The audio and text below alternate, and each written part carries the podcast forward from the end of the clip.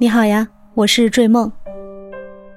这两天呢，一直在关注一个新闻，就是韩国首尔龙山区梨泰院当地时间二十九日晚间呢发生的大规模的踩踏事故。目前呢，已造成一百五十一人的死亡，八十二人受伤。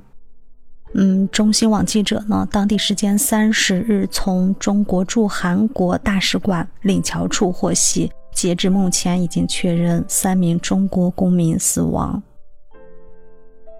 在事发当天呢，梨泰院举办的是万圣节狂欢夜。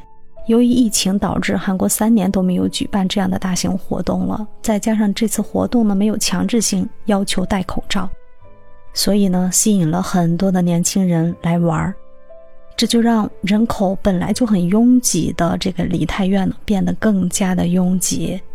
嗯，从网传的一些图片中就可以看到，前来狂欢的大多数人都是年轻人，而且呢，女性游客居多。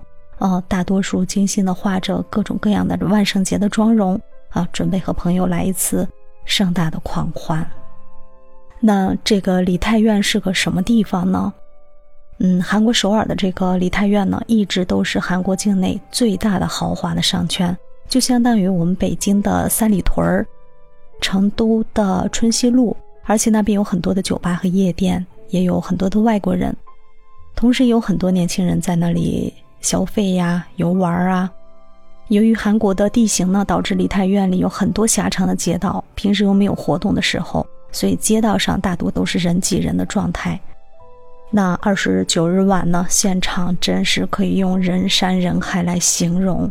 有幸存者就表示，在狭长的街道上根本挪不开步伐，而且很多人的脚他无法着地。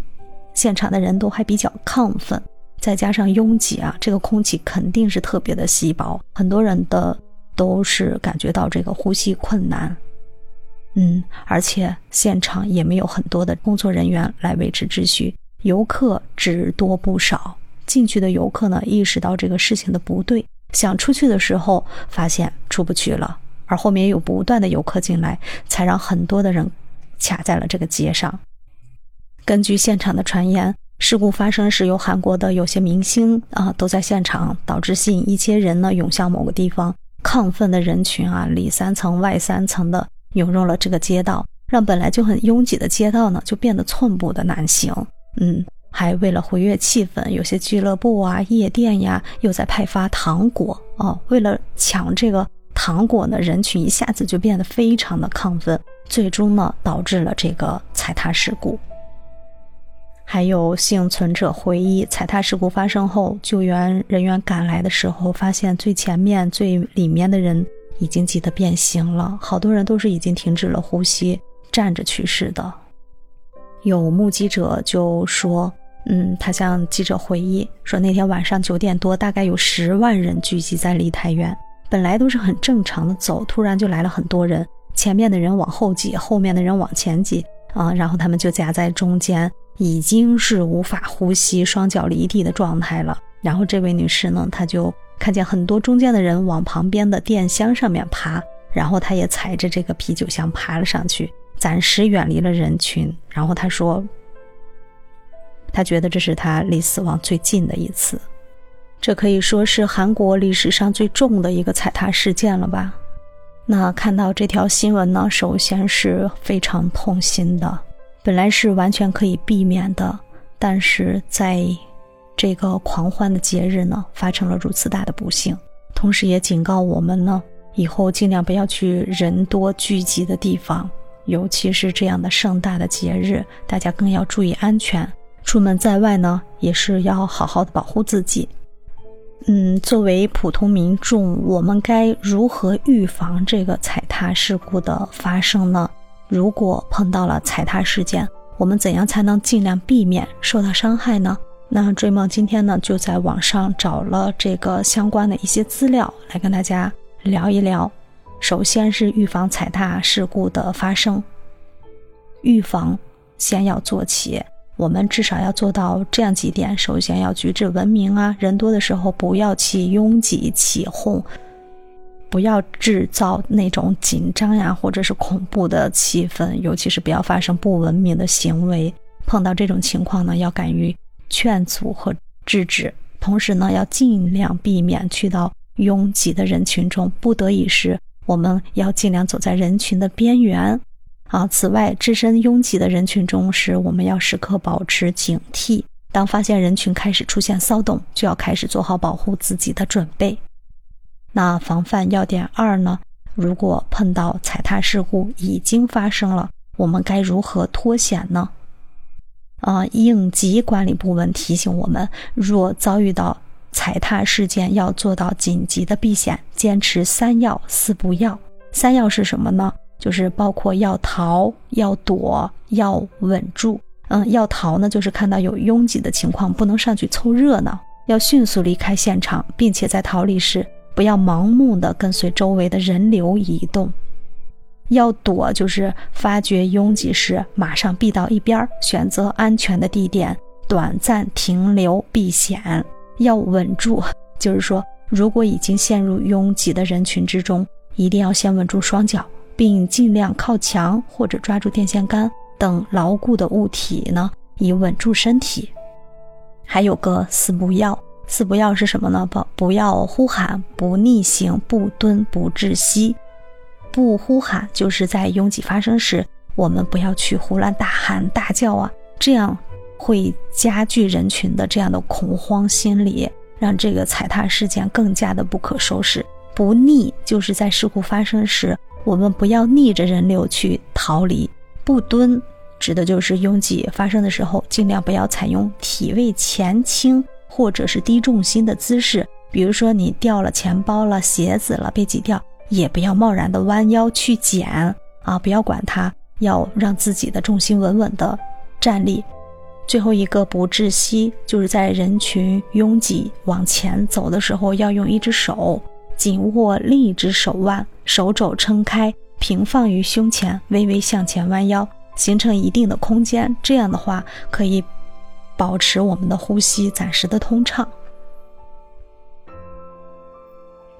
防范要点三：如果在拥挤的人群不慎摔倒了，应该怎么办呢？啊，在这里请牢记踩踏自救的二十四字诀：紧急侧卧。双手扣颈，护住头部，蜷缩成团，并腿手拢，全身紧绷。如果在混乱的人群中被推倒了，就要设法靠近墙壁，面向墙壁，身体缩成球状，双手呢在颈后紧扣，以保护我们身体最脆弱的部分。如果摔倒了，无法起身，我们要尽快的蜷缩身体。用双臂来保护我们的头部要害及胸腔，使这个呃肱骨、还有这个肩胛骨、锁骨以及盆骨形成一个支撑，保护我们的脏器，这样就可以尽量避免受到致命的伤害。请注意，将手肘和膝盖连起，形成一个空腔的区域，这样呢，我们就可以有效的保护胸腔，还可以保留足够空间来获取空气。所以这个。防范的意识还有技巧，我们一定要记牢。如果万一碰到这样的情况的，你及时要想起来，我们要实时自救。今天这个话题呢是有点沉重了，但是呢，我们还是要来呼吁大家，一定要避免那种盛大节日的人流的聚集地。首先就是预防这样的踩踏事件，而且现在在这样的。疫情的高发期，我们更是要把口罩戴起来，然后避免聚集人潮多的地方去。那我们是否也可以采取一下错峰出行？不论是去参加一些活动也好，或者是去购物，或者是去就餐，避开人潮高峰期，或者是有促销活动的。这样人员聚集的时候，这样的话，我觉得对自己也是一种有效的保护。不论是疫情期呀，还是在平时的这个节日里，还有就是碰到就像这样很盛大的一些活动的时候，相关的工作人员这样的组织，一定要把安全的嗯防护措施做起来，比如说限流的这样的一个设置。啊，我们今天接纳到两到三万人，我们是不是就可以，嗯，剩下的明天再来，或者是我们分段啊，中午时段招待多少人，晚上时段招待多少人？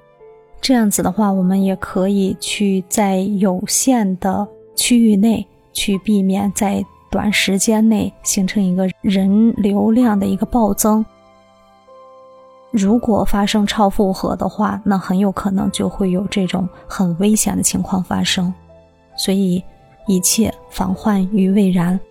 我们不论是作为消费者还是作为主办方，都应该有这样的一个意识，就是要保护好人流，保护好我们自己。嗯，今天我们就说到这儿了，希望大家都能平平安安的度过每一天。嗯，我们下期再见，拜拜。